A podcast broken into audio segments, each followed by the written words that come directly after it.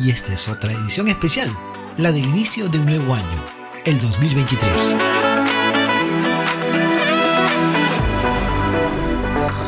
Hi minasan, akemashite omedetou gozaimasu. Kotoshi mo yoroshiku.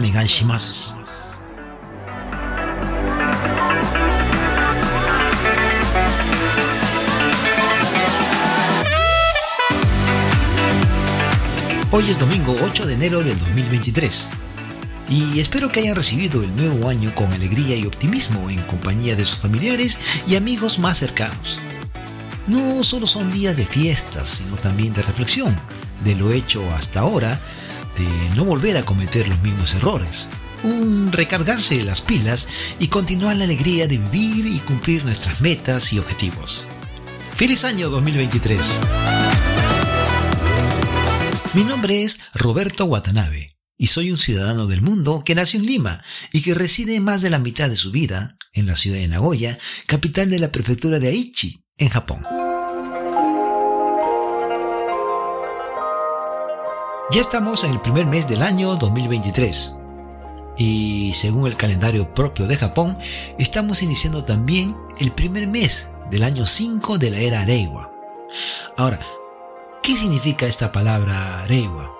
Bueno, la palabra Reiwa significa hermosa armonía o armonía bien ordenada y proviene de un poema japonés escrito hace más de 1200 años por Otomo no Yakamochi y se escribe con dos caracteres kanji.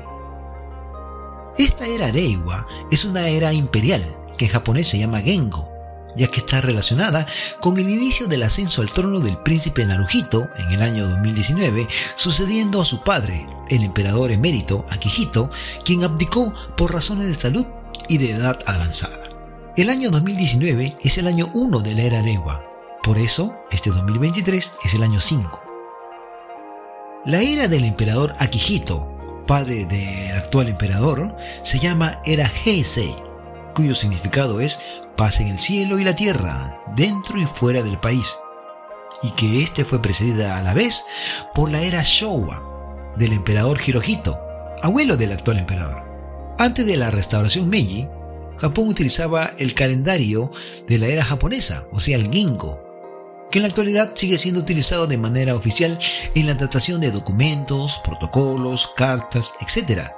Y además utilizaba el año imperial, contado a partir del año que según la mitología, Japón fue fundado por el emperador Jimmu en el año 660 a.C. Este calendario imperial solo se usó entre 1873 y el final de la Segunda Guerra Mundial. Pero, como dijimos antes, durante la famosa restauración Meiji, o sea, desde el 1 de enero de 1873, se utiliza en Japón el calendario occidental.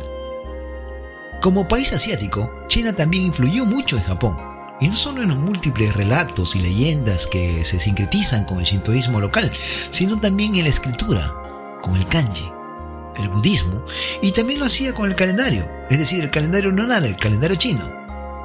En este año 2023, el calendario chino empieza el 22 de enero, y aunque Japón no es feriado ni nada por el estilo, sí se celebra en Japón pero no necesariamente por los mismos japoneses, sino por los inmigrantes asiáticos que laboran en el archipiélago japonés.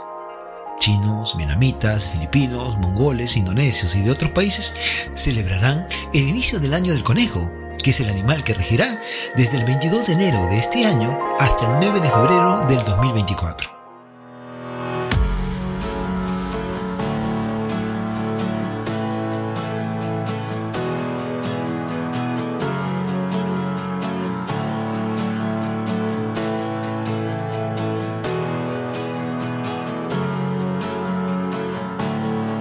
Pero antes que recibamos el año del conejo, Japón vive otra ceremonia.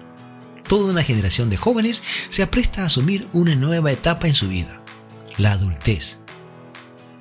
Cada segundo lunes de enero se celebra el Seini no Hi, o el Día del Adulto, y la ceremonia de ese día se llama Seiniski. Jóvenes de 20 años celebran a lo grande ese día muy especial, y las chicas lo hacen de una manera llamativa, ataviadas con preciosos vestidos japoneses llamados furisode, con sus tradicionales mangas largas, indicando que son solteras. El día del Senjiski, o, sea, el de la ceremonia, que se realiza por lo general en el auditorio de los colegios del Shogako, o de la primaria, o del Chugako de la secundaria, las chicas, las muchachas, se levantan muy temprano para hacerse hermosos peinados, mientras los varones, con un simple terno, es suficiente. Este año, el Día del Adulto cae el lunes 9 de enero, mañana, y ya desde mañana los muchachos y muchachas pueden legalmente consumir alcohol y comprar y fumar cigarrillos. Antes no. Sin embargo, el número de jóvenes que asisten a esta ceremonia que la organizan las autoridades municipales con la asistencia de representantes de la policía, bomberos y algunos miembros destacados de la comunidad va disminuyendo con el paso de los años. Esto es otro indicativo del envejecimiento de la sociedad japonesa. El gobierno japonés ha establecido una serie de ayuda y de incentivos económicos para que los matrimonios japoneses tengan más hijos. Además, han decidido rebajar de los 20 años de edad a los 18 para que legalmente sean considerados mayores de edad, medida que está rigiendo desde el 1 de abril del 2022 del año pasado. De esa manera, pueden votar en las elecciones, tienen amplia libertad para contraer compromisos financieros, solicitar tarjeta de crédito, alquilar departamentos, firmar contratos de préstamo de alto valor para comprar autos, etc., sin el consentimiento de los padres. Pero no pueden beber alcohol, ni comprar o fumar cigarrillos hasta que cumplan los 20 años, como ya lo dije anteriormente. Ni tampoco podrán acceder a competiciones con apuestas. ¿Y cuál fue el propósito de otorgar la mayoría de edad a los 18 años de edad? Bueno, según los legisladores japoneses que aprobaron esta ley en el 2015, es la de darle más responsabilidades a los jóvenes, implicándolos en la sociedad política, otorgándoles el derecho a voto en medio de un contexto social de crisis demográfica en Japón.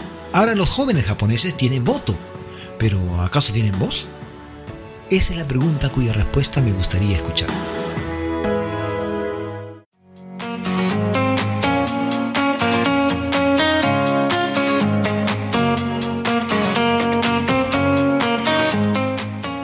Bien amigos, ya estamos llegando al final de este breve episodio especial de inicio de año.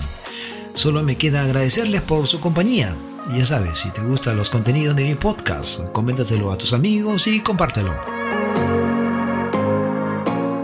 En el próximo episodio entrevistaré a Miguel López, un amigo peruano que practica Kung Fu, o mejor dicho, Bush.